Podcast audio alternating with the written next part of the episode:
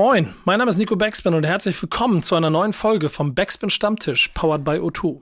Unsere heutigen Gäste sind Audio 88 und Jessin. Und es ist ganz spannend. Ich habe ein Interview mit den beiden geführt. Das Ganze wird bald auf unserem YouTube-Kanal veröffentlicht werden. Das Gespräch nach dem Interview war aber nicht weniger spannend, denn dort haben wir über Vertriebsstrukturen gesprochen. Über das, was Plattenmachen eigentlich für den Alltag eines Musikers und dem Kampf darin bedeutet. Darüber reden wir heute in dieser Folge mit Audio 88 und Jessin im Backspin Stammtisch, powered by O2. Viel Spaß. Stammtischmodus, jetzt wird laut diskutiert. Auf dem Stammtisch, Stammtisch, wer dabei bleibt, amtlich. Stammtisch Phase. Denn heute dreschen sie noch Stammtisch verholen. Ich heule mich an meinem Stammtisch aus. Schöne Runde hier, denn ähm, es ist quasi wie ein Vorläufer für ein großes Interview, das bald kommt, ähm, wo ich mir ganz viele schöne Sachen habe einfallen lassen, wie durch Berlin laufen und so schöne Bilder einsammeln. Am Ende hat es in Strömen geregnet, da hätte ich auch in Hamburg bleiben können. Ähm, trotzdem freue ich mich auf die Runde. Janik, du wieder dabei. Äh, ich fange bewusst an, nicht mit Fußball, denn das ist einfach zu schön gerade. Geht's dir denn sonst gut? Mir geht's sonst soweit äh, super, ja. Ganz ja. entspanntes Wochenende hinter mir gehabt. Äh, kleines Mittagstief, aber jetzt wieder voll wach, frisch, bereit für die Aufnahme hier. Das Mittagstief hängt übrigens damit zusammen, dass sich meine Redaktion überlegt hat, häufiger FIFA zu spielen und er heute dreimal in Folge verloren hat gegen jemanden, der normalerweise bei FIFA die, Schieß die Schusstaste auf, auf dem Pad sucht. Themen, mit denen ich unsere heutige Gäste absolut überhaupt nicht begeistern kann. Ähm, aber umso mehr mit vielen anderen. Ähm, ich bin gespannt, wie es heute wird. Denn wenn du einen Stammtisch machen willst, dann steht normalerweise ganz oben auf der Liste Audio 88 und Jessin eingeladen. Und ich freue mich, dass es endlich so klappt und ihr dabei seid. Moin. Moin. Hallo. Ganz oben auf der Liste wegen, wegen Labern oder wegen Trinken? Ja, beiden Stammtisch, also, beides. Ja, den, habt den Stammtisch, Stammtisch ja insofern digital frei gestaltet. Ihr könnt jetzt, und ihr draußen seht das ja nicht, ihr könnt es vielleicht nur hören, vorstellen, wie viel alkoholische Getränke sich beide bereitgestellt haben oder auch nicht, um diese Stunde jetzt hier mit mir zu überstehen. Ähm, wir haben wie immer natürlich eine Handvoll Themen dabei. Das erste, was wir aber gleich in die Runde werfen, ist etwas, was ich total spannend finde. Und da werdet ihr ein bisschen ausführen müssen, denn wir haben nach dem Interview noch ein bisschen länger zusammengesessen und uns über, das, über den, den Wahnsinn im Prinzip im Vinylsektor unterhalten. Yes. Ähm, denn, und damit ja einhergehen so ein bisschen das Problem von den Art von Vertriebsstrukturen, die man hat. Und da hat die Redaktion sich natürlich gedacht, das ist ein sehr gutes Thema, das nehmen wir mit. Und Janik, vielleicht fast kurz zusammen, welche Gedanken ihr euch gemacht habt, damit wir so eine Anlaufhöhe haben von dem, was ihr beiden dann ja hoffentlich sowieso ausführlich noch erzählen werdet. Ja, sehr gerne. Also äh, tatsächlich diese Woche mal eine bisschen andere Herangehensweise. Also uns wurde ja quasi das Thema schon an die Hand gegeben. Du hast es schon richtig gesagt, es soll um die Vertriebsstrukturen gehen. Und unser Ansatz war dann so ein bisschen, dass ja der physische Musikvertrieb in, ja, in der Vergangenheit so ein bisschen in den Hintergrund, Hintergrund gerückt ist, dass sich viel auf Online-Plattformen äh, abspielt, aber dass inzwischen viele KünstlerInnen ja schon wieder sehr, sehr bewusst auf äh, physische Tonträger, also Vinyls, setzen. Ähm, und die Frage ist halt einfach, die sich da uns gestellt hat, wie wie das für kleinere Künstler einfach so möglich ist, wenn man jetzt an sowas denkt wie Produktionszeiten, die einfach sehr, sehr lang sein können. Da reden wir von acht bis neun Monaten. Wenn man nicht beim Major-Label unter Vertrag ist, halt gewisse Netzwerke, Kontakte, Connections einfach nicht nutzen kann. Ähm, dann natürlich die Frage nach den Finanzen und naja, es könnte jetzt hier noch ein bisschen weitermachen, aber dafür haben wir unsere beiden Experten hier sozusagen. Ähm, runtergebrochen haben wir das diese Woche auf die Frage, welche Herausforderungen bringen Vertriebsstrukturen für kleinere KünstlerInnen mit? Und jetzt könnt ihr eigentlich mal ausholen und mal ein bisschen äh, erzählen, was da so los ist. Ja, ich kann ja mal, ich kann ja. ja. mal, bevor du den, den Status quo einläutest, kann ich aber so ein bisschen kurz erklären, woher wir kommen, so äh, in unserer Bandhistorie, weil die auch immer eng gekoppelt war an physische Produkte und wie wir unsere Musik äh, und das Volk gebracht haben. Also angefangen Musik zu machen haben wir 2009, 2008. 2008? Ja. 2009 kam das erste Album. Genau, 2009 kam das erste Album und unsere ersten beiden Alben, 2009 und 2010, gab es äh, im Prinzip nur auf CD. Also es gab weder Vinyl noch gab es digitale Download-Versionen davon. Ähm, und die CDs waren tatsächlich auch selbst gebrannt in äh, selbst genähten Papphüllen. Es gab nur praktisch hunderter Auflagen, dann ja. glaube in, in mehreren Auflagen.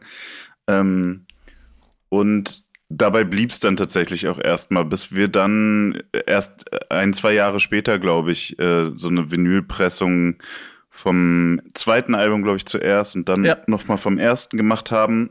Ähm, genau, und seitdem haben wir uns natürlich auch so dem, den Entwicklungen angepasst. Es gibt unsere Musik, Musik mittlerweile überall, wo man streamen kann, überall, wo man MP3s kaufen kann, wenn man das noch kann. Ähm, und eben auf CD und Vinyl, jetzt sogar zum ersten Mal auf Tape. Ähm, aber Vinyl ist tatsächlich mittlerweile unser Hauptmedium geworden. Also wir von, von all, von allen äh, Formen, die ich gerade genannt habe, ist Vinyl für uns das wichtigste Medium. Das ist auf jeden Fall, denke ich, also wir sind damit nicht alleine, aber es ist tatsächlich ja trotzdem ein, in der Rap-Szene auf jeden Fall, in der deutschen Rap-Szene eher eine Seltenheit, glaube ich. So, das kann ich ja für, vorab, dachte ich, um es besser ja. einzuordnen. Ja, das finde ich auch ganz gut. Das ist äh, auch äh, vollkommen richtig. Ähm, ja, und vor allem zu der Zeit, als wir, als wir damit angefangen haben, äh, vor allem Vinyl zu veröffentlichen, also vor, vor über zehn Jahren, ähm, da war es vor allem noch ein totgesagtes Medium und es war ein sehr nischiges Medium und ähm, man musste auch auf jeden Fall nicht lange warten auf seine Pressung und man hatte innerhalb von vier Wochen eine Testpressung in der Hand und dann vier Wochen bis acht Wochen später äh, eine fertige Platte und die Zeiten, die haben sich jetzt äh, während, während Covid auf jeden Fall äh, extrem geändert. Das hat mehrere Gründe. Zum einen sind das äh, Rohstoffknappheiten beim PVC, beim Farbgranulat. Äh, es, es gibt insgesamt nur zwei Buden, die so diese Alufolien für Lackschnitt herstellen. Davon ist eine vor zwei Jahren halt abgebrannt und es gibt jetzt nur noch eine in Japan, die das herstellt. Äh, und dann war noch der Suezkanal zwischendurch halt verstopft und all das, also hat zum Stimmt. einen so, so Rohstoff, äh, Rohstoffknappheit in der Vinylproduktion zur Folge. Äh, Papier übrigens auch, also alles, was Drucksachen angeht, ähm, ist da genau das gleiche Thema. Und natürlich war war es so, dass während der Pandemie ähm, kein Musiker tu touren konnte und irgendwie Konzerte spielen konnte. Alle hatten Zeit und alle hatten auch ein ja, Loch im Portemonnaie äh, durch das Wegfallen von Konzerten. Und so hat sich halt auch dann ja jeder dazu entschieden, jetzt auch noch mal Vinyl zu machen, weil der Vinylmarkt halt auch plötzlich, die Leute konnten halt auch nicht mehr auf Konzerte gehen, hatten das Geld über und waren halt auch dazu bereit, das äh, in eine Plattensammlung zu investieren oder mal eine anzufangen. Haben ja die letzten zwei Jahre halt alle sehr viel Zeit zu Hause verbracht. Ähm, und da ist dann schon eher, also, ja, so zum einen, um Künstler zu unterstützen, halt das Geld in die Plattensammlung gegangen, aber ich glaube auch, weil man sich zu Hause schön machen wollte, war ja viel zu Hause. Und diese Umstände haben das, also alle, alle sind viele Umstände, auch dass Adele eine halbe Million Platten von ihrem Album gepresst hat und darauf aber auch halt ein halbes Jahr warten musste, äh, muss man da auch noch mal zu sagen. Und ähm, das macht's auf jeden Fall planungsmäßig, ist man jetzt so an dem Punkt, dass in der Regel die meisten Leute ihre Vinylpressung so neun Monate vorher irgendwie in Auftrag geben müssen, planen müssen, auch was Stückzahlen angeht.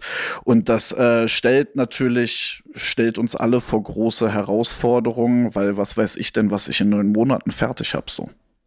ähm, unheimlich viele Themen in einem. Da, ich muss mal versuchen, immer mal wieder einzusteigen, auszusteigen. Ey, kannst mich ruhig unterbrechen, wenn ich zu viel laber. Nee, ganz im Gegenteil. Ich finde das ja gut. Aber da sind so viele Punkte, wo du ansetzen kannst, weil das mit dem Nadell-Thema habt ihr immer so nebenbei erwähnt. Da muss man sich mal die Dimension vorstellen. Ne? Mhm. Wenn man, wenn man das mal hochrechnet, das waren eine halbe Million Platten, eine halbe Million Vinyl von Adele. Mhm. Aufgrund dessen, dass jemand den Trend sieht, vielleicht auch sie ja bestimmt ziemlich sicher irgendjemand drumherum Bock hat, das Ganze auch auf Vinyl zu hauen und wahrscheinlich auch noch, um mal ein Statement zu setzen. Ähm, mhm. Solche ganzen Dinge. Da wird auch viel PR mit drin gewesen sein. Davon ist ja, ja die Hälfte, was ich gelesen habe, auch sofort weg gewesen. Also scheint es insgesamt auch ein Erfolg gewesen zu sein. Wenn man das aber mal runterrechnet auf Größenordnung, da könnt ihr mir vielleicht helfen. Ich komme ja hier mit meinen Freunden Dan und Bass aus dem, aus dem 90er Hip-Hop-Fankreis immer so von so Auflagen, wo 500er Auflagen sind, die dann teilweise auch ja davon leben, um die nächste Produktion davon bezahlen zu können, um überhaupt ihren den ganzen Spaß weitermachen zu können.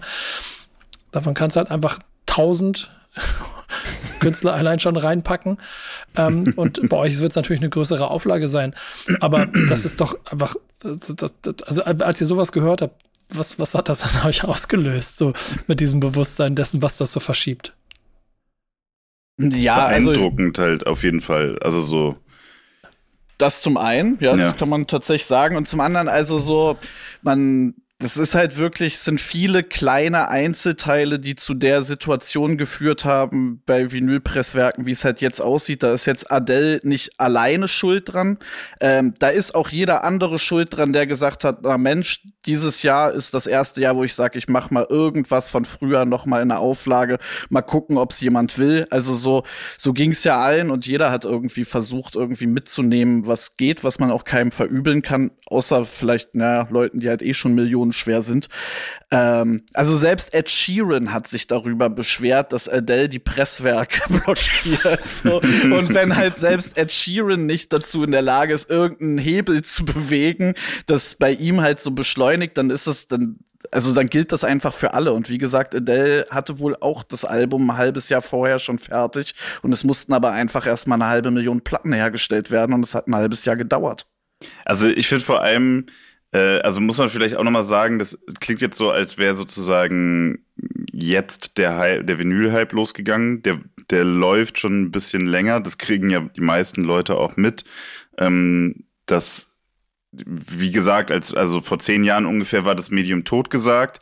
Es gab eigentlich außer Rap nur sehr wenige Musikrichtungen, die überhaupt so noch größere Auflagen auf Vinyl veröffentlicht haben. Und irgendwann also kamen auch viele Faktoren zusammen. Gibt zum Beispiel diesen Record Store Day, der wurde halt irgendwann auch hochgepusht. Ähm, irgendwann war der Markt wieder groß genug und dieses Medium wieder etabliert und cool genug, dass halt auch ja plötzlich so Reissues vor allem halt viel gekommen sind. Also ja. irgendwie die Beatles-Alben, Rolling Stones-Alben, irgendwelche Best-of-Geschichten, vierfach Vinyl von Rammstein, was auch immer so, ne? Und mhm.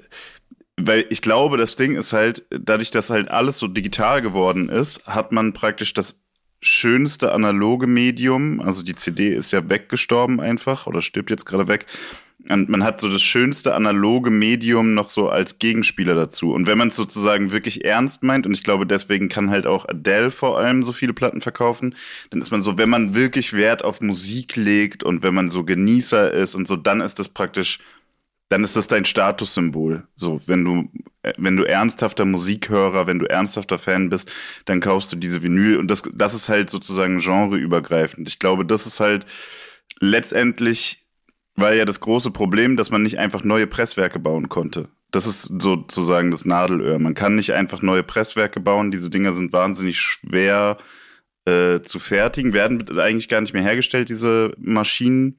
Und es gibt kaum Personal, was nicht schon irgendwo gebunden ist, was diese Maschinen bedienen kann. Und es kostet halt auch ein Schweinegeld. Also es ist erst über 20, 25 Jahre überhaupt erst rentabel und soweit kann natürlich jetzt keiner vorhersehen, ob die Vinyl da überhaupt noch eine Rolle spielen wird. Und dadurch gibt es einfach nur eine sehr begrenzte Anzahl an Maschinen, um die streiten sich Major-Labels und Indie-Vertriebe und alle zusammen so ähm, und versuchen halt diese Slots zu kriegen. Und da ist es dann halt schon beeindruckend, weil praktisch ein Slot für 5000 Platten innerhalb von Deutschland zu kriegen, dauert ungefähr neun Monate. Und wenn man sich dann überlegt, dass halt eine halbe Million Platten Slots, also das, die werden das halt auf verschiedene Presswerke aufgeteilt haben. Ja, das, ja, das wird weltweit gepresst. Also genau, also das heißt sozusagen, wahrscheinlich hat jedes existente Presswerk irgendwie Vinyls zu dieser Auflage beigetragen. Das ist halt schon sehr, sehr beeindruckend so. Und, und, und wie, wie beeinflusst euch das auch wirklich in, also jetzt, ihr müsst keine Zahlen nennen, klar, ne? Mhm. Aber so trotzdem auch in der, in der Planung, also Existenz ist vielleicht zu hart formuliert, aber gut, innerhalb von, von, von Corona und allem drum und dran, allen Einschlägen, die man hat, ist es ja schon so. Du hast ja mit das Live-Geschäft oder das Musikbusiness-Geschäft. Musikbusiness-Geschäft, das wäre noch eine andere Frage, die gekommen wäre, ist ja bei euch, habt ihr selber schon gesagt, ist das der physische Tonträger, der am stärksten ist, weil ihr halt keine Mainstream-Künstler seid, die Streaming-Rekorde brechen das ist dann ja auch existierend, existenzbedrohend oder, oder kunstbedrohend, wenn man halt nicht genau weiß, wie man planen kann oder das Bewusstsein darüber hat, dass in neun Monaten erst die Platte rauskommt, die man vielleicht jetzt hat. Ja, Also äh, das hatte bei uns tatsächlich zur Folge. Also zum einen hatten wir das Timing für jetzt das neue Album Back im Game Volume 1, was jetzt im Februar erscheint. Äh, die Abgabe fürs Master stand im Mai letzten Jahres und wir wussten, dann müssen wir abgeben, sonst wird's halt nix.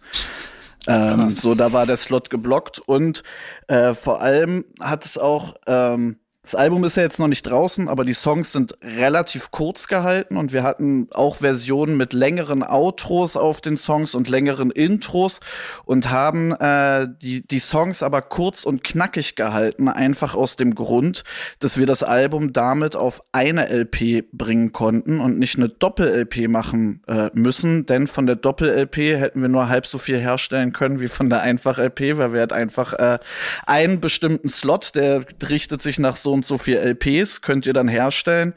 Und bei einer Doppel-LP kommst du halt nur mit der Hälfte an Platten raus. Und deswegen äh, haben wir da äh, uns sehr viel Mühe gegeben, das Album nicht zu lang zu machen äh, und äh, haben es auch extra im Lackschnittverfahren äh, herstellen lassen, was dann halt gerade bei so ein bisschen Überlänge äh, manchmal noch ein bisschen, bisschen genauer ist, dass es halt auch hinten raus immer noch geil klingt und es äh, klingt auch tatsächlich wahnsinnig gut. Äh, das ist zum Glück gelungen, aber das waren, das waren wirklich alles Sachen, die, die diese Umstände mit sich gebracht haben, dass wir uns dafür entschieden haben, Outros bei Songs rauszuschmeißen oder ähm, zum Beispiel auch diesen Sandwich-Song. Äh, Gab es noch mehrere Gründe, aber so der hätte, zu, den wir vorab halt released haben und den es jetzt nur als so eine 7-Inch-Single gibt, der hätte halt mit seinen vier Minuten einfach nicht mehr auf dieses Album draufgepasst, ohne dass äh, wir Klangverluste in, in Kauf nehmen müssen, was wir nicht wollten. Und also, also das ist so zum einen, wie es halt die Kunst selbst beeinflusst, aber es ist natürlich, was das Timing angeht und was die Release-Strategie angeht, ist es halt super absurd. Also, weil wir müssen praktisch unsere Planung und unser Arbeiten eigentlich so gestalten, wie es halt seit Jahren nicht mehr ist. Also momentan ist es ja eigentlich so, ey, wenn ich gestern in einer Session einen Song gemacht habe, kann der praktisch, wenn, selbst mit guter Promo, äh, Videodreh und allem, kann ich den innerhalb von zwei Wochen publizieren.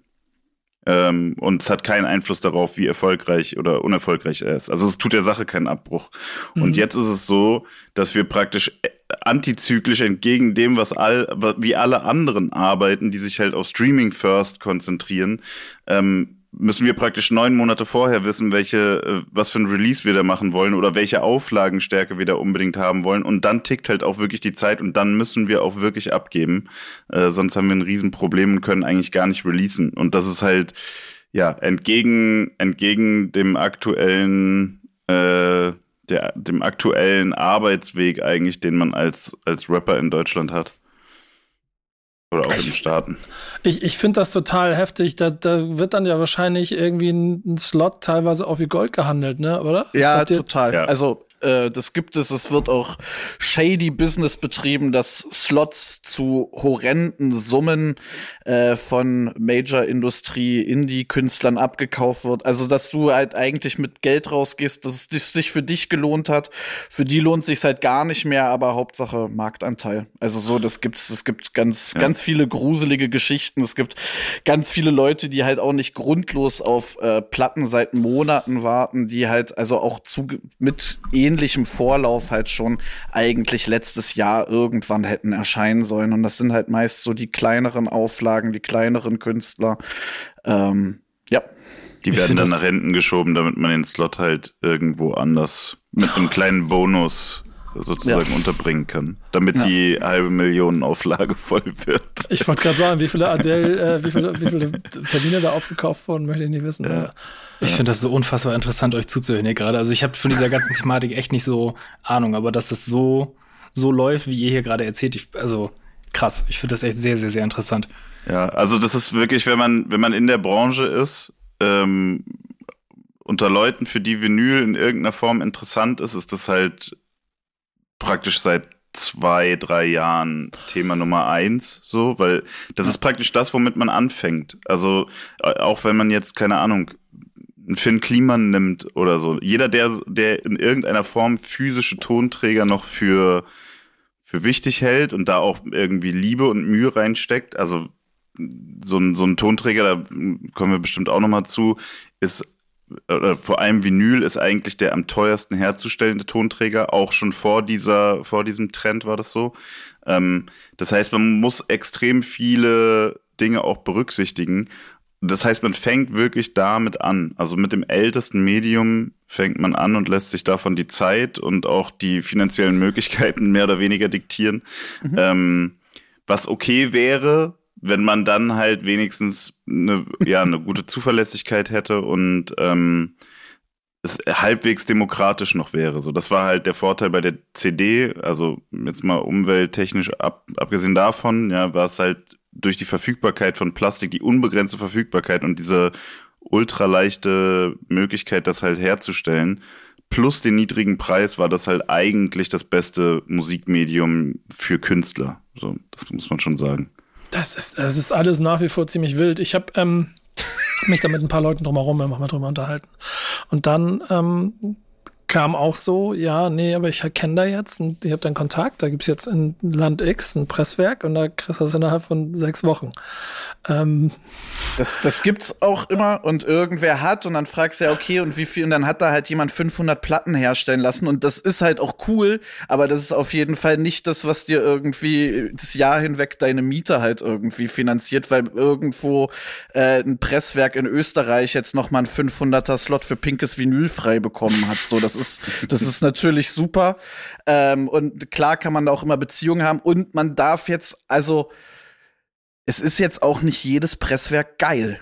Das mhm. muss man halt auch einfach mal sagen, was jetzt so Qualität angeht. Und da kommen Leute mit um die Ecke. Ich habe hier irgendwo äh, noch so ein Presswerk und die stellen auch her und dann kriegst du das halt und denkst, ja, okay, es klingt halt auch einfach scheiße. Oder die machen halt, äh, bauen halt, also kennen ja, wir reden ja alle auch untereinander äh, mit vielen anderen Künstlern und äh, gibt, da reihen sich halt Horrorstories an Horrorstories von irgendwie Platten, die halt ankommen und auf der B-Seite ist halt einfach nur Rauschen drauf und sonst nichts.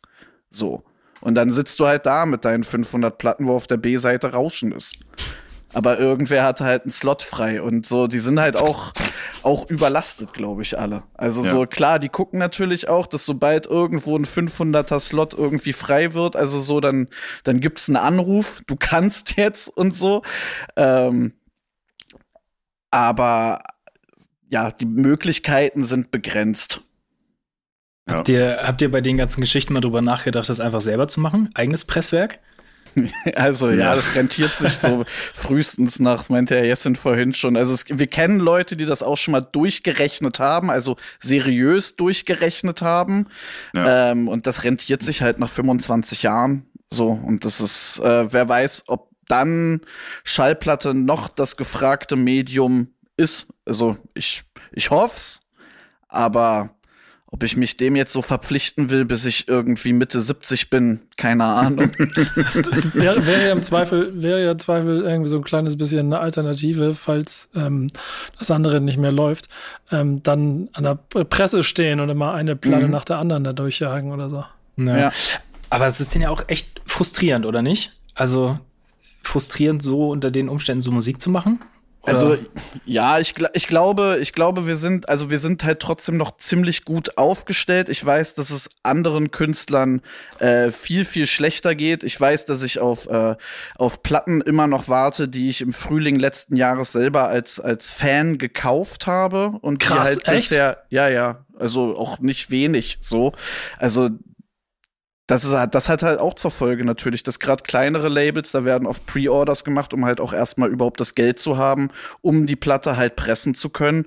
Und es gibt, was war denn das letzte? Es war auch während der Pandemie. Ich habe auf diesen Capone-Soundtrack von LP, der hat anderthalb Jahre gebraucht, bis der von Bestellung, bis der bei mir ankam. Und ich habe zum Pre-Order-Start halt, also mir den bestellt. Und da gibt's halt so da gibt's wirklich viel und ähm, so, von daher, das ist bei uns nicht. Ich habe unsere Platten, die jetzt am Freitag kommen, ich habe die hier, es sieht alles super aus, es klingt alles super. Also so, ich glaube, von daher, ähm, da haben andere Leute auf jeden Fall mehr Grund, gefrustet zu sein. Aber natürlich trotzdem ist es, ist es ein sehr fragiles Kartenhaus. Ähm, äh, wo man ja gucken muss, wie, wie man da vielleicht noch so ein, zwei Stützpfeiler reinhauen kann, dass es nicht ganz so schnell zusammenbricht. So. Aber ja. und natürlich, dass es dir so die Timings vorgibt, ähm, ist jetzt nicht geil. Das ist auf jeden Fall nicht, nicht das, weswegen man sich irgendwie selber dazu entschieden hat, komm, wir machen Label selbst und wir machen alles selbst, damit wir so autark arbeiten können wie möglich. Und jetzt gibt dir halt einen Slot im, im Presswerk halt vor, wann du, wann dein Album fertig zu sein hat. Klar, das nervt. Also so gar keine Frage. Ja. Ähm, ich habe gut, ich habe gedacht, du, du, kommst noch, kommst noch jetzt mit einem. Nee, ich habe kurz, ich habe, obwohl ich sag's jetzt einfach. Also ich glaube, ähm, ich glaube wirklich frustrierend wäre es halt für uns, wenn wir, wenn wir keine Fanbase hätten jetzt so zu diesem Zeitpunkt. Also wir wissen das, halt. Das ist sehr wichtig, ja, ja. Ja, also dadurch, dass die Leute mit uns so lange gegangen sind und wir jetzt zum Beispiel hier ja auch die Möglichkeit haben, das dann offen zu kommunizieren, wie die Lage ist, wär, hätte ich jetzt überhaupt kein schlechtes Gefühl zu sagen, ey, mein Album kommt erstmal nur digital und die Vinyl kommt halt, wenn sie da ist oder was auch immer. Ähm, das können sich andere Artists, glaube ich, nicht leisten. Äh, darüber bin ich sehr froh und halt natürlich darüber, dass wir überhaupt physische Tonträger verkaufen können. Ja, ähm, voll. Weil ähm, ich glaube, wenn man den Weg nicht gegangen ist, so wie wir das getan haben und die Leute nicht auch ein bisschen da an der Hand genommen hat, ähm, dann hat man es, glaube ich, schon eher schwer, Vinyl zu verkaufen. Das klingt zwar so, als könnte jeder Vinyl verkaufen, aber wir wissen halt auch, dass ganz viele Leute gute Auflagen pressen, aber die halt einfach nicht loswerden, so, ne? Und ähm, da sind wir sehr happy und deswegen stecken wir halt aber auch so viel Mühe und Liebe dann irgendwie in diese Tonträger, weil wir wissen, selber, wenn, wenn ich so ein Ding kaufe, dann soll es halt geil sein. Wenn ich da 25 Euro für bezahlt habe und am Ende zerren die letzten zwei Songs, ist halt einfach nicht geil. Ja, so, und sowas kann passieren, aber wir versuchen wirklich mit allen Mitteln, trotz der angespannten Situation, sowas dann halt zu vermeiden, so damit es halt keine Ramschware, kein Massenprodukt wird. Das, ist, das bedeutet aber auch, dass ihr über die Jahre einfach Experten in diesem Gebiet geworden seid, vielleicht sogar mehr, als ihr wolltet, ich, oder? Ich, ich nicht so wirklich, also Audio macht das ja. bei uns, äh, ja. aber ja, auf jeden Fall. Ja, haben uns schon, schon, schon reingefuchst in Dinge. Das ist aber auch ein spannendes Thema, muss ich halt, also ist jetzt auch nicht, ich, war, war schon bevor, bevor es ein beschissenes Thema war, war, war es schon ein spannendes Thema. Ja, ich stelle mir aber richtig vor, wie du da an der Presse stehst, neben, neben Heinz Günther, der das seit 35 Jahren macht.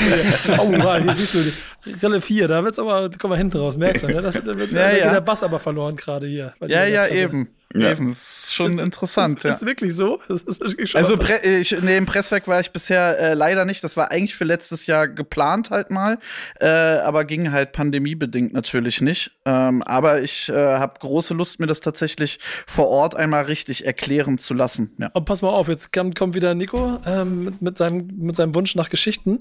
Ja. Ähm, da kommt, das schließt an die andere Frage an, die ich gleich noch stelle. Hiermit melde ich an, dass ich gerne zum nächsten Release, der kommt, mit euch beiden ins Presswerk möchte und eure Voll Platte, gern. Und eure das. Geil.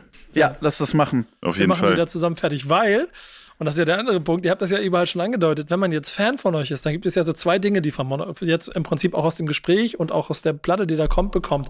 Das eine ist eine Schelle links und rechts dafür, dass du die Klappe halten sollst, dass es diesen Beat vor zehn Jahren nicht gegeben hat.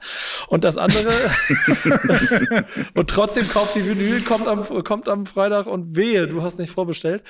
Äh, und das andere aber, dass man ja ziemlich genau weiß, okay, die Jungs sind ja schlau. Das heißt, die haben davon gesprochen, in neun, neun Monate muss man vorbestellen. Das heißt, die nächste Platte kommt in neun Monaten mindestens. Oder ihr habt schon fünf Slots vorbestellt für die nächsten vier Wochen, äh, für die nächsten vier Releases oder so. Also das muss man ja machen jetzt, ne? Wir ja. haben mehr, mehr als einen Slot, sagen wir es mal so.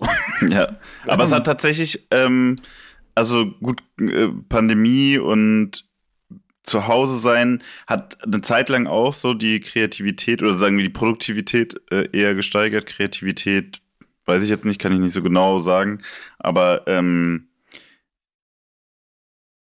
ich glaube, dass so diese, die Tatsache, dass wir halt wissen, solange das jetzt noch so gut geht, also solange wir noch die Möglichkeit haben, Vinyl so herzustellen, wie wir es gerade machen und halt unsere Slots auch wirklich eingehalten werden und so weiter, ähm, solange sollten wir es halt auch nutzen. Und das führt tatsächlich so ein bisschen dazu, dass man zielorientierter vielleicht äh, Musik macht. Also ich würde jetzt nicht sagen, dass wir irgendwie auf Teufel komm raus was machen. Wir haben ja auch einen guten Katalog, einen Backkatalog ähm, und unsere Vinyls alte Alben laufen auch aus und wir, wir lassen nachpressen teilweise. Ähm, aber trotzdem ist es halt so, man weiß, okay, dann und dann wäre eine Abgabe also wenn ich es packe, bis dahin was fertig zu kriegen, oder wenn wir es packen, bis dahin was fertig zu kriegen, dann äh, wäre das schon gut. So, ne? Und das ist halt einfach, ich finde, es ist ein, ein, Druck. Man kann den, manchmal findet man den scheiße und manchmal findet man den gut, so würde ich jetzt sagen. Zum Beispiel mhm. bei dem Album hat es, glaube ich, voll geholfen, dass wir einfach ja, irgendwann gesagt schon. haben, ey, wir hatten, wir hatten viel mehr Songs, als draufgepasst haben. Und die waren halt auch, wie gesagt, ja, äh, teilweise ein bisschen zu lang und so. Und, ähm, und haben dann einfach gesagt, okay, jetzt muss der Deckel drauf, wir müssen jetzt uns einfach für Songs entscheiden. Und dann haben wir die halt alle rund gemacht und, und das Album fertig gemacht, so. Ja. Haltet Ausschau nach B-Seiten-Vinyl in Kürze. Äh, im Shop.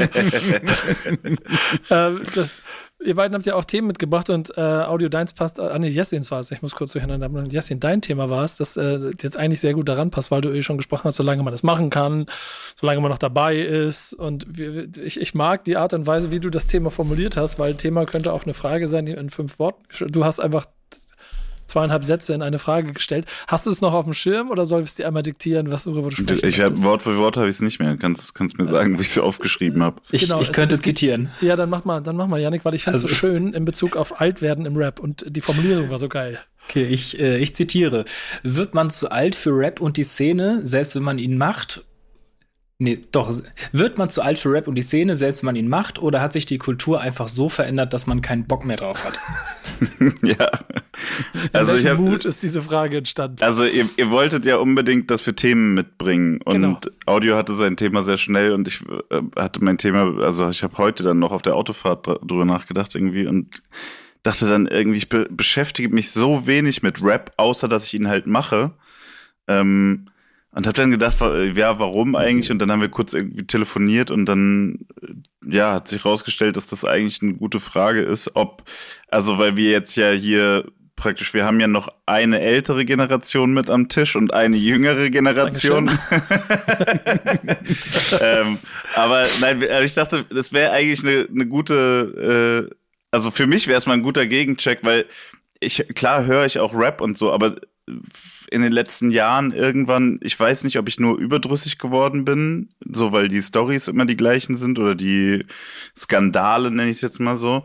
Ähm, und die Mucke halt vielleicht dann auch irgendwie so ein bisschen eintöniger geworden ist. Oder ob das halt einfach so eine, ja, so eine Sache ist, keine Ahnung, jetzt seit über 20 Jahren irgendwie dreht sich bei mir praktisch alles um Rap. Ähm, ob man dann einfach irgendwann so ein bisschen genug hat und, und sich ausklingt. Jetzt würde mich der, die andere Seite vom Telefonat mal interessieren. Audio, was hast du gesagt? Ich habe gesagt, das ist eine super gute Frage. Stell die mal. ich finde das, find das interessant. Ich bin gespannt, was Nico sagt. Ja, okay. Dann, dann nehme ich den erstmal auf. Du musst auf jeden Fall auch noch etwas dazu sagen. Ähm, aber natürlich ist das etwas, was mich auch immer wieder umtreibt. Ich glaube, einen großen Vorteil, den ich immer mal wieder habe, ist, dass durch, durch meine ganzen Welten und vielleicht auch grundsätzlich durch die Art und Weise, wie ich immer damit gearbeitet habe, dass ich es nie ganz an mich rangelassen habe, dass ich nie komplett mit zwei Füßen im Sumpf stand oder im Treibsand und nicht mitgekriegt habe, wie mich das reingezogen hat, weil ich im Zweifel auch in einem Genre, in einem Subbereich festhing, auch wenn man mich heute gerne immer mit etwas nur weil ich ein bisschen älter bin, automatisch irgendwie in eine Schublade stecken möchte, bin ich ja auch heute noch dabei und treffe Leute und, und finde Geschichten interessant, weil die sind die, die mich am meisten immer interessieren. Ähm, und mein musikalischer Geschmack, der damit zusammenhängt, der ähm, ist natürlich irgendwo geprägt und der ist natürlich, genauso wie du das auch beschreibst, Yassin, schnell gelangweilt davon, wenn ich merke, dass bestimmte, vielleicht auch aus Erfahrungswerten heraus einfach bestimmte Trigger-Elemente mit vorhanden sind, wo ich dann sage, ja, das habe ich schon da gehört, ja, das kenne ich schon hundertmal, ja, okay, hier habe ich die Formel erkannt, das ist dann für mich alles ein bisschen langweilig und es gibt Künstler, wo ich vielleicht auch eine höhere Empathie habe oder einfach mhm. spannender finde und lieber dran bin. Diesen Frustfaktor, den lasse ich nicht so zu. Ähm, ich habe das, ich, also, und ich habe den auch aber bei mir kommt das, also kam das immer so in Wellenbewegung. Das war schon die ganze Zeit so. Ich habe immer irgendwann gemerkt, irgendwann bin ich dann doch, auch wie du beschrieben hast, ein bisschen überdrüssig dessen. Das Schöne daran ist, dass dieses Genre ja, wenn wir nur rein in der Musik, selbst nur in der Musik bleiben, trotzdem immer so vielfältig war, dass du irgendwann dich einfach mit Dingen beschäftigen konntest, die da nichts mehr damit zu tun hatten. So. Das mache ich zum Beispiel jetzt gerade auch wieder, dass ich mir für mich bewusst Künstler und Genres aussuche und merke, wie mein Geschmack automatisch in eine andere Richtung wandert, was ein mhm. bisschen mit meinem redaktionellen Gedankentum zusammenhängt. Wo gehen die Bestrebungen hin? So, was, was passiert eigentlich? Wo befinden wir uns in der Sackgasse? Wo, wo wird spannend? Und dabei bin ich nicht so ein progressiver Soundästhet, wie Feig das ist, der dann mit irgendwelchen Gabba-Trap aus dem Südsudan kommt. Der hat doch einfach nur FOMO, Alter. Der, der nimmt alles mit. Ja, das stimmt oh, allerdings gut. wirklich. Ich, ich, ich, möchte nicht wissen, wie bei Falk diese Ordner aussehen, wenn er mir erzählt, ja, ich habe hier italienischen Folk, Drill, keine Ahnung, mit, mit, mit, mit, unter, mit, Untertiteln, den ich, äh, den, da habe ich einen Ordner, da sind 658.000 Songs drin, die skippe ich mal durch. Diese Ruhe hätte ich nicht. Aber ähm, ich fühle schon voll, was du meinst, dass man irgendwann mal überdrüssig wird. Ich, ich versuche immer rauszugehen, weißt du? Ich versuche immer mhm. so Fuß rein, drin gucken und dann wieder rausstellen und ein bisschen von außen beobachten. Das hilft mir. Und das kannst du nicht als Künstler, das ist auch vollkommen klar. Ja, ich glaube, bei, also ich merke halt bei mir, dass ich so vielleicht ähnlich, aber es hängt wahrscheinlich auch damit zusammen, dass früher man halt irgendwie, nein, man hat halt eine Platte gekauft, dann hat man die halt auch gehört. So, jetzt ist es so ein Suchen, Skippen, äh, die fünf populärsten Songs von einem Künstler und dann habe ich eine Einschätzung von dem und so. Ne? Es ist ein bisschen, mhm. also es ist halt eine viel größere Menge an, an Verfügbarkeit ähm, und man ist aber auch geneigt, das halt alles sehr schnell zu konsumieren ähm, und nimmt sich da vielleicht dann weniger, oder ich nehme mir dann da weniger Zeit für als früher noch. Ähm, deswegen, also mir passiert das schon auch immer noch, dass dann so, äh, dass ich Sachen höre und die einfach krass finde und irgendwie so drauf hängen bleibe. Ähm, aber ich merke halt, dass ich einfach ja, vielleicht aber auch aufgrund meines Jobs, der halt schon bedeutet, dann oft einfach die gleiche Musik zu hören und immer und immer wieder und keine Ahnung besser zu machen und was weiß ich, dass ich dann irgendwann denke, ähm, ich will da jetzt nicht noch mehr Zeit investieren, indem ich rumdigge oder sowas. Ähm, ich ich lasse mir halt immer voll gerne Sachen empfehlen. Das, äh, den, den, faulen, bequemen Weg, den gehe ich auf jeden Fall auch immer noch mit. Aber ich, ich finde, um, um da kurz drauf zu gehen, ähm, das, das ist ein dankbarer Punkt. Also ich glaube, aufgrund der Masse, die jede Woche auf mich einprasselt und der Masse, die wir insgesamt haben, fällt es unheimlich schwer, wenn du ein bisschen was mitkriegen willst, ähm, da noch nach etwas zu suchen. Und ich habe mich zum Beispiel vor einem halben Jahr das erste Mal intensiv wirklich mal mit Griselda Records beschäftigt, weil ich vorher nie dazu gekommen bin und immer mal so ein bisschen was mitgekriegt habe, aber dann mal durchgehört und und und, und habe so Dinge entdeckt und bin so dann auch irgendwo länger hängen geblieben und höre dann jetzt auch nicht die Top 5 Songs, die mir in der This Is Playlist bei Spotify angeboten werden, sondern, sondern tauche tiefer ein, weil ich aber eben dadurch gemerkt habe, wo ich, wo ich hin will. So. Und das war früher halt so einfach nicht möglich. Und so kann ich schon noch Künstler entdecken. Dass die breite Masse natürlich dank Playlist von A bis Z und nach, ähm, nach Streaming-Zahlen geht, ist auch klar. Ähm, was ich mir zum Beispiel bei dir Audio auch nicht vorstellen kann, dass du jetzt Playlisten durchhörst und nur nach den Highlights suchst. Nee, tatsächlich nicht. Also so, ich muss, also ich höre auf jeden Fall schon viel Rap, so, aber die, die Hemmschwelle ist sehr hoch, mir irgendwie was Neues anzuhören. Also ich tendiere auf jeden Fall eher dazu, mir irgendwas anzuhören, was ich schon kenne und mag. Also da vielleicht dann auch die Neuerscheinung. Aber äh, den, den heißen, den heißen Newcomer XY jetzt unbedingt auschecken, so Eher erstmal nicht, aber was tatsächlich so an, an der Flut liegt, weil gefühlt halt jeden Freitag halt 30 krasse Newcomer äh, äh, am Start sind und das halt nur in Deutschland und dann gibt's halt noch einen internationalen Musikmarkt so noch dazu. Und ich meine jetzt auch gar nicht, dass ich äh, mir irgendwie äh, altbackenen Kram dann aus den 90ern irgendwie zum, zum 30 Millionsten Mal anhöre, sondern meinetwegen auch das letzte Rock Marcy Album vom, vom letzten Jahr halt dann einfach lieber das noch mal anmachen, als mich halt irgendwo durchzuskippen. So ähm, hat natürlich auch was mit so einer mit so einer Wohlfühlblase zu tun, wenn du halt weißt, welche welche wenn du schon vorher weißt, welche Emotion dieses Album bei dir auslösen wird, dann machst du das ja auch deswegen an, weil es dir gefallen wird. Ähm, und ansonsten kommt natürlich erschwerend hinzu, dass halt auch viel Rap halt einfach richtig krasser Quatsch ist, so und halt auch nicht nicht cool, so und also so das war war jetzt schon früher so, als jetzt halt nicht jeden Freitag 30 Millionen Songs erschienen sind, dass man ja trotzdem dingen musste und gucken musste, was, was gefällt mir persönlich. Und das war ja nicht jedes Rap-Album, was rauskam. Und dadurch, dass jetzt die Masse halt so unübersichtlich geworden ist, ähm, ja, fehlt mir da auch oft einfach so die Zeit hätte ich vielleicht, aber halt echt nicht die Lust so. Und dann sind wir bei der zweiten, äh, zweiten Inhalt der Frage, das mit der Szene. Denn ich glaube, die gibt es, also das gibt ja auch viele, die behaupten, es hat die eh nie so gegeben oder äh, die ist in den Ende der 80er aufgelöst worden. Ähm, aber ich glaube schon, dass es so ein, ein, ein Grundverständnis von Künstlern untereinander gegeben hat, die sich dann alle ja gemeinsam auf einem Splash-Festival treffen konnten und irgendwie kannte sich jeder zumindest einigermaßen untereinander.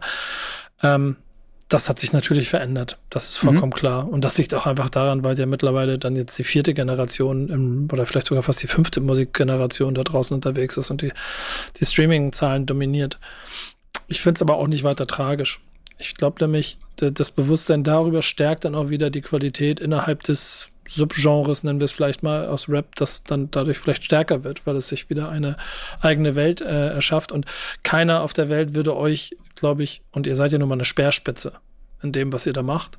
Merci. Ähm, aber es stimmt, ja. Ja, ja, genau. Aber ja, genau.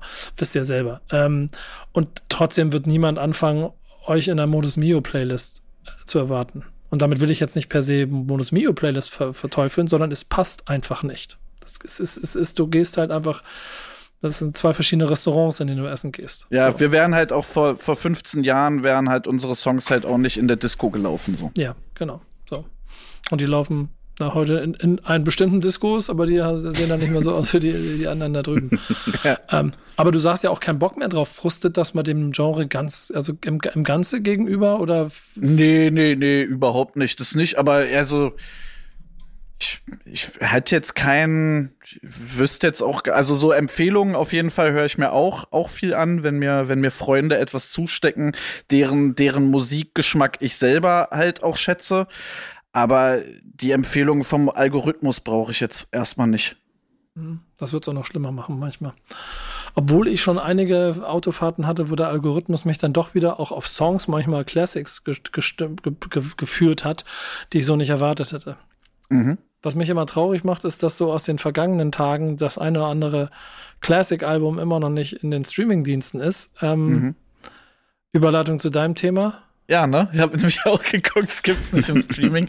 äh, mein, mein Thema war ein, äh, ein großes und wirklich äh, schönes Jubiläum im Deutschrap. Äh, nämlich letzten Monat wurde Fenster zum Hof von den Stieber Twins 25 Jahre alt. Und ich dachte, äh, wir nehmen das zum Anlass, um Christian und Martin zu, zu gratulieren zu ihrem Meilenstein. Ja, herzlichen Glückwunsch. Äh, ja. Meine ich, meine ich vollkommen ironiefrei. Äh, ich finde, das ist. Musst du ich hab, immer noch mal dazu betonen. ja, ähm, Tja, da bin ich ein bisschen selbst dran schuld. Ja. Ähm, ich habe tatsächlich auf dem, auf, also ein Kollege hatte die Instrumentals auch von dem Album und das waren tatsächlich die ersten Beats, auf denen ich gerappt habe, auf denen ich gefreestylt habe im, im Jugendclub, weswegen ich eh noch mal eine, eine sehr innige Beziehung zu diesem Album habe und ich habe es äh, tatsächlich auch heute einfach noch mal gehört, weil äh, das dann heute Thema war, was worüber wir hier reden und äh, ich find's immer noch richtig geil. Ich, ich das muss man erstmal schaffen, was zu machen, was 25 Jahre später.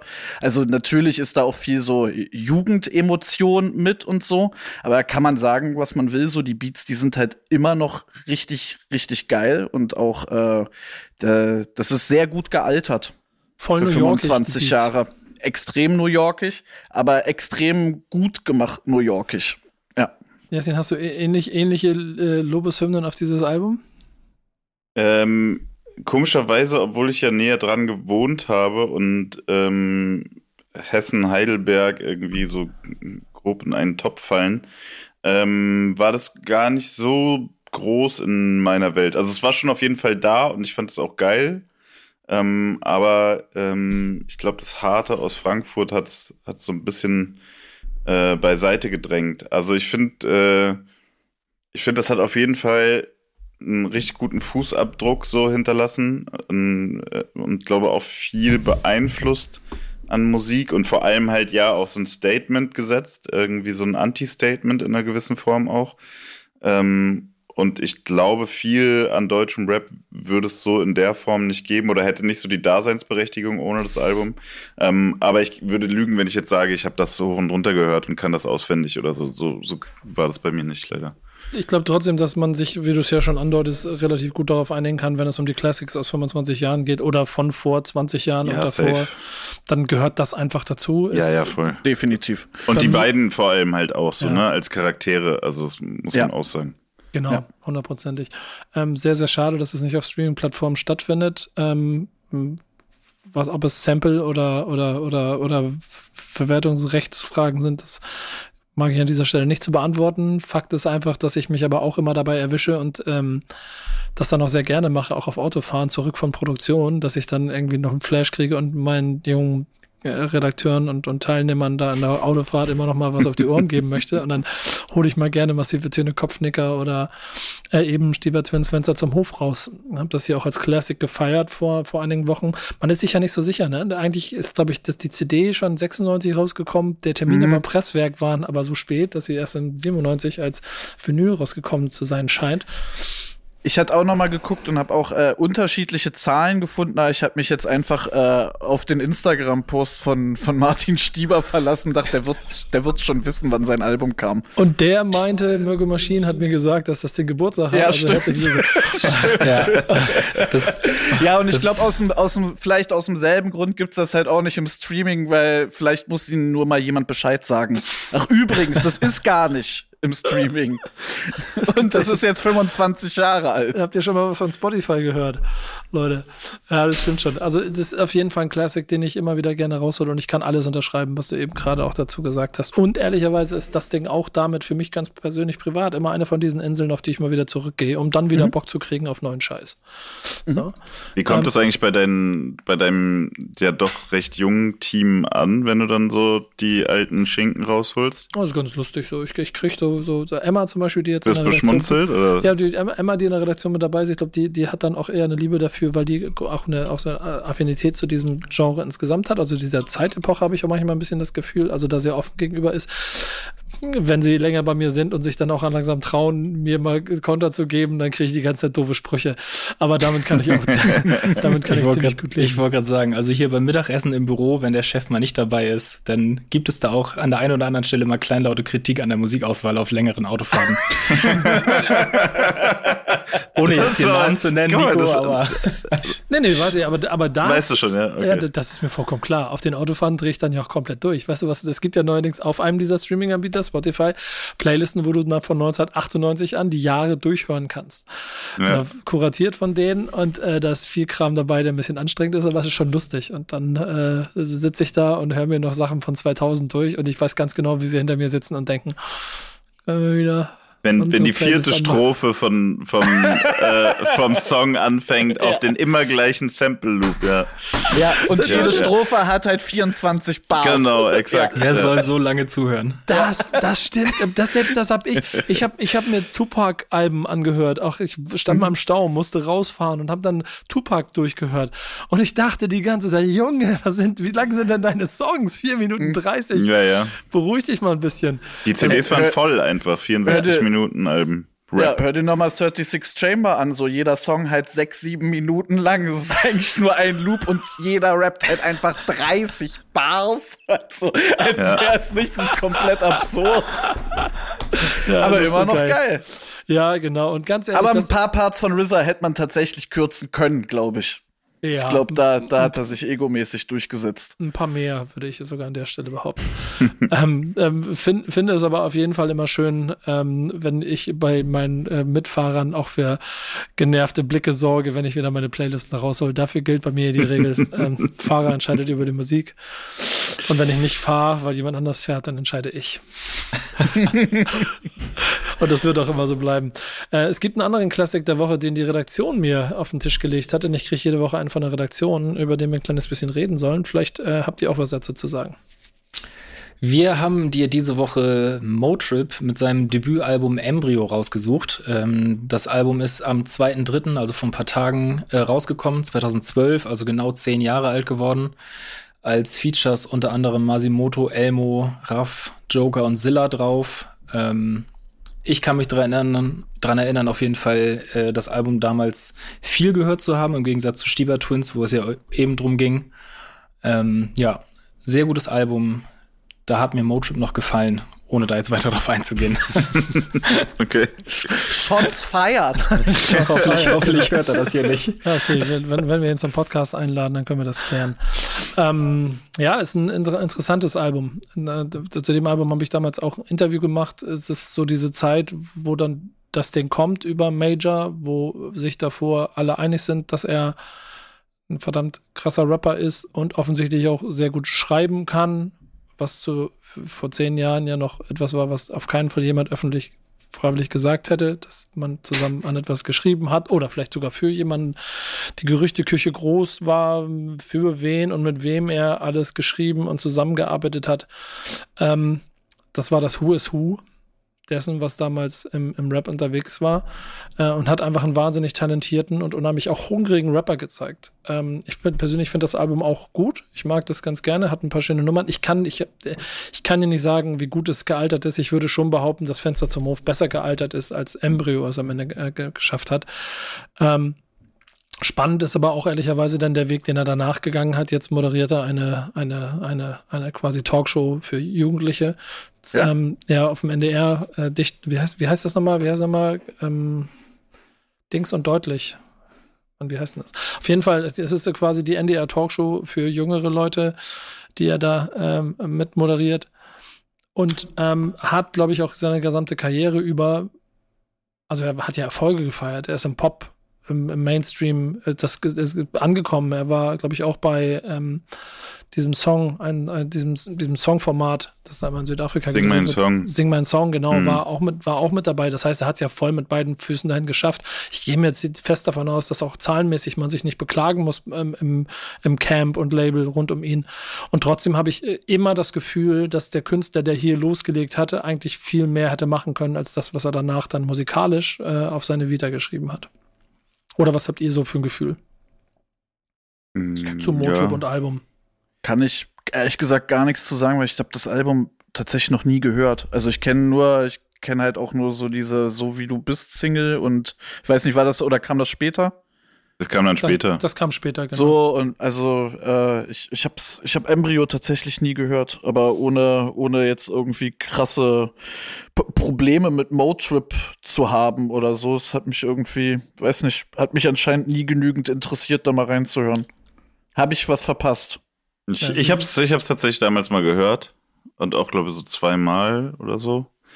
Äh, ich fand das auch irgendwie, ich fand das schon beeindruckend, weil zu der Zeit eigentlich bei den meisten deutschen Rappern es eher so geklungen hat, als wäre es wahnsinnig anstrengend zu rappen.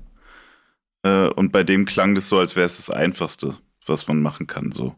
Also so sehr, irgendwie so sehr entspannt und auch die Reime, das wirkte alles so voll unkompliziert und trotzdem sehr originell. Also das, ich glaube, das ist dann auch das, was ihn dann so bei Pop hat gut anknüpfen lassen. Ähm, aber ich hatte auch den Eindruck, ich glaube, das waren ja dann gesundheitliche Probleme oder so ein Burnout in die Richtung irgendwie.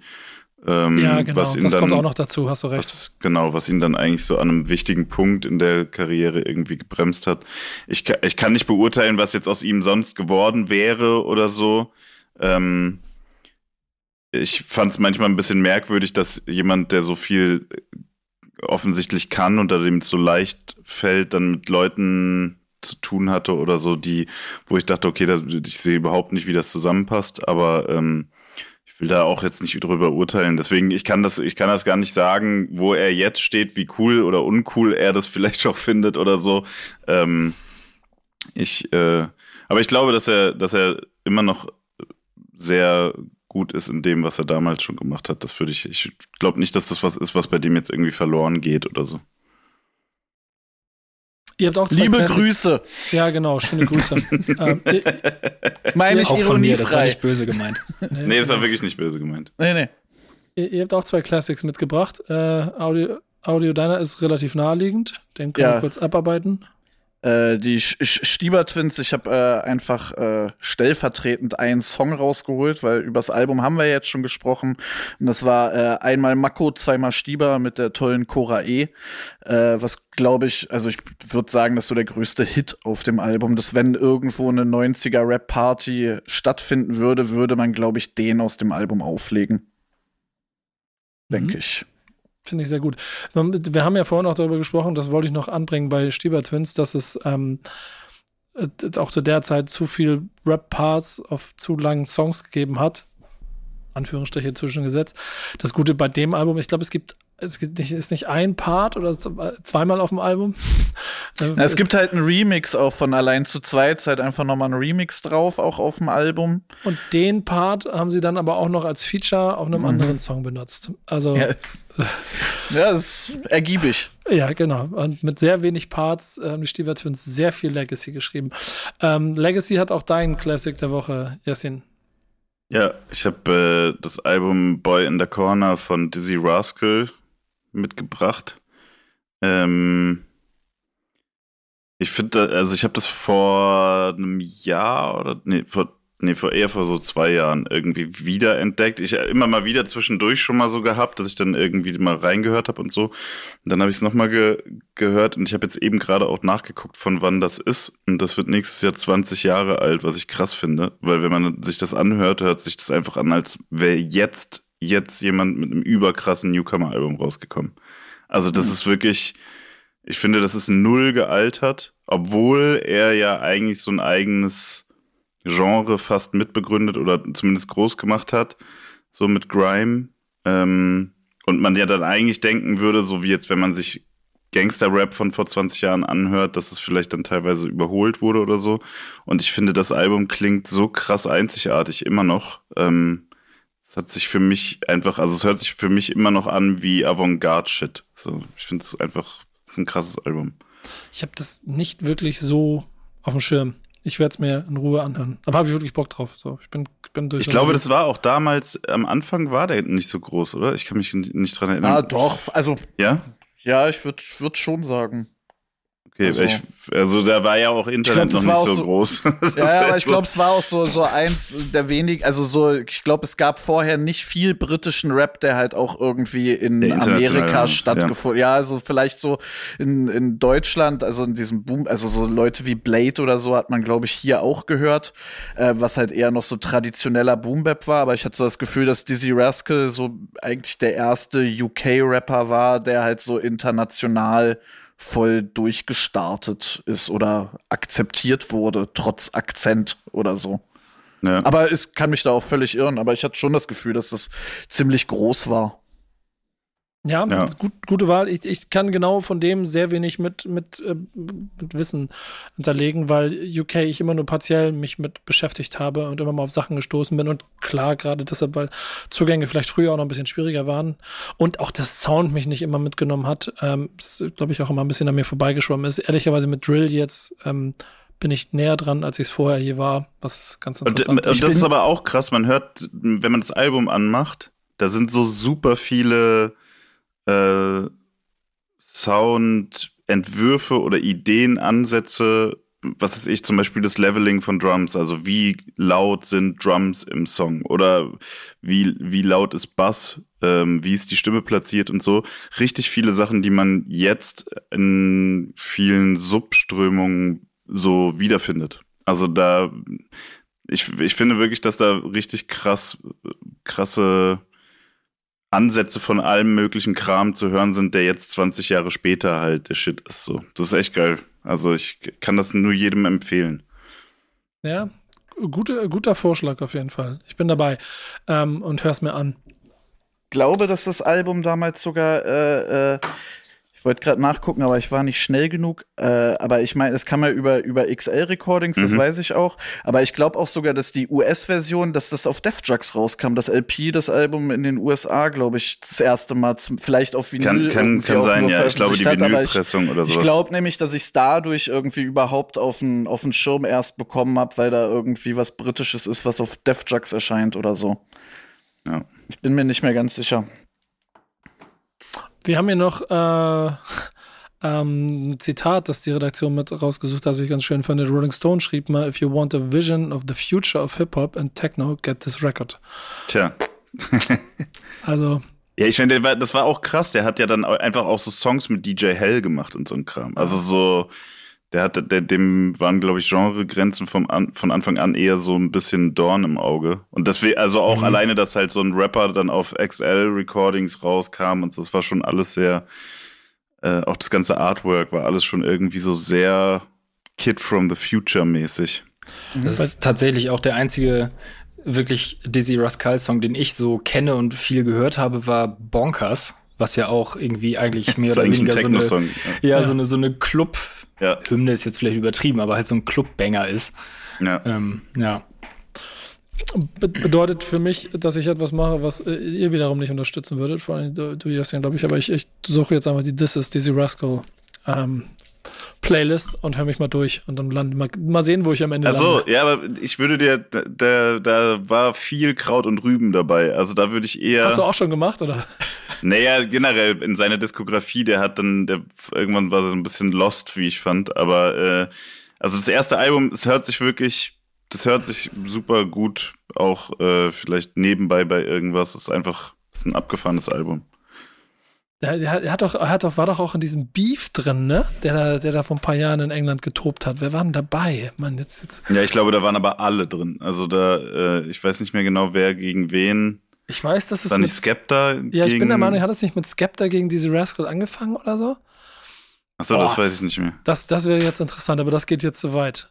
Aber der, es gab auch in seiner Crew damals, Roll Deep war ja so, sein, so ein bisschen so seine Entourage oder die hat er so mit gepusht. Äh, da gab es dann auch irgendwann so praktisch, die haben sich dann gegen gegen den Urvater gestellt. Und ja, genau. Also, Wiley, Wiley, ähm, Wiley äh, ja, genau. greift Dizzy Rascal an, dann greift Wiley Skepta an, weil er mit Dizzy Rascal gearbeitet hat und dann waren sie alle mit dran.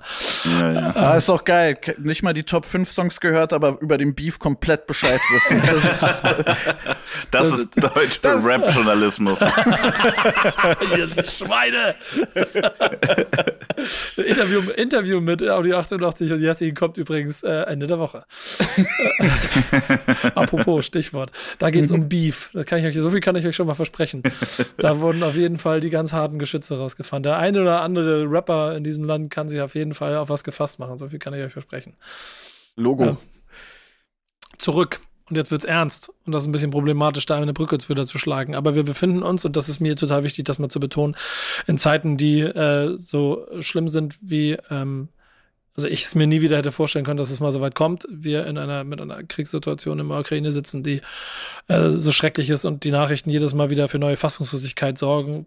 Ähm, dass wir natürlich hier versuchen, erstmal unseren Job als Musikformat zu machen, um euch auch äh, vielleicht noch ein kleines bisschen andere, anderen Inhalt zu geben, um ein bisschen auf andere Gedanken zu kommen. Dann da kommt auch ein tolles Album Ende der Woche, das ihr auf jeden Fall hören sollt. Nichtsdestotrotz haben wir auch natürlich dieses Thema hier heute, weil ähm, dort auch, und das mag ich dann immer gerne, viel ins Positive gedreht wird. Dann äh, Deutschrap versucht an der einen oder anderen Stelle irgendwie so zu helfen. Und genau das hat die Redaktion zusammengefasst. Und vielleicht, ähm, Yannick, kannst du mal ein kleines bisschen erzählen, was da so passiert ist. Genau, ähm, es geht jetzt auch hier leider, muss man sagen, um den Krieg in der Ukraine. Und wie Nico das eben schon gesagt hat, wir haben halt versucht, die, diese Stelle jetzt mal ein bisschen zu nutzen, um mal wenigstens einen Ausschnitt zu zeigen, was denn doch Positives alles im Deutschrap passiert. Denn es gibt da an allen Ecken und Enden Leute, die sich da echt einsetzen und versuchen zu helfen.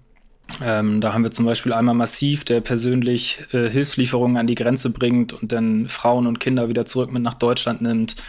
Äh, ein Capital Bra, der auf Twitch streamt, äh, Gäste dabei hat, namhafte Gäste, Knossi, Contra K äh, und so Spenden sammelt. Ähm, gleichzeitig mit Contra K, der noch ein äh, Star Wars Anti-Kriegssong veröffentlicht.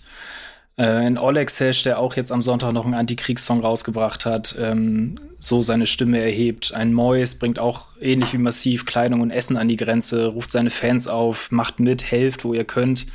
Und andere Rapper, Loredana, Cool Savage, unterstützen diverse Aktionen. Ähm, wahrscheinlich haben wir jetzt ähm, sogar den einen oder anderen vielleicht noch vergessen. Ähm, aber ja, da wird auf jeden Fall an allen Ecken und Enden geholfen, was äh, sehr, sehr gut und sehr, sehr lobenswert ist. Ich, ich kann dem eigentlich auch nur zustimmen. So am Ende des Tages hört dann da auch ähm, so vielleicht Musik so ein kleines bisschen auf, weil es um menschliche humanitäre Hilfe geht und jeder, der da irgendwie in der Lage ist, Kleinigkeit dazu zu leisten, ähm, tut im Zweifel etwas Gutes. Ich weiß nicht, wie es euch beiden damit geht, aber es ist schon auch ein Thema, das immer so, also mich auch immer so vor Ohnmächte stellt, angefangen bei der Bewusstsein darüber, was da gerade passiert und B, auch den Punkten, was man machen kann und wie man helfen kann. Klar. Du hast aber schon jemanden angesprochen, der in dieser Liste mit dabei ist und der gehört nämlich auch zu meinen Releases der Woche. Ähm, Oleg Sash hat in den letzten Jahren ja viel rausgehauen, hat viel gemacht, hat auch äh, in seiner Karriere ähm, vielleicht auch mal daneben gegriffen und hat vielleicht auch mal Sachen äh, nicht so gut hingekriegt. Hat jetzt einen Song rausgebracht, der aber sehr interessant ist. Er heißt Mama Ukraina, Papa Russia.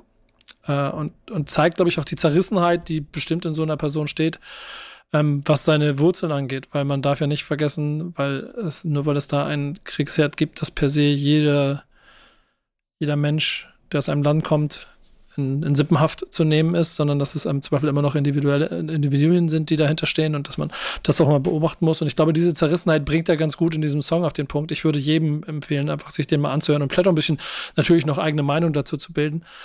Ähm, mag aber allein den Ansatz, den er hier gewählt hat. Ähm, sagt halt Mama Ukrainer, Papa Russia, äh, dasselbe Blut in unseren Adern, denn wir kochen nur mit Wasser.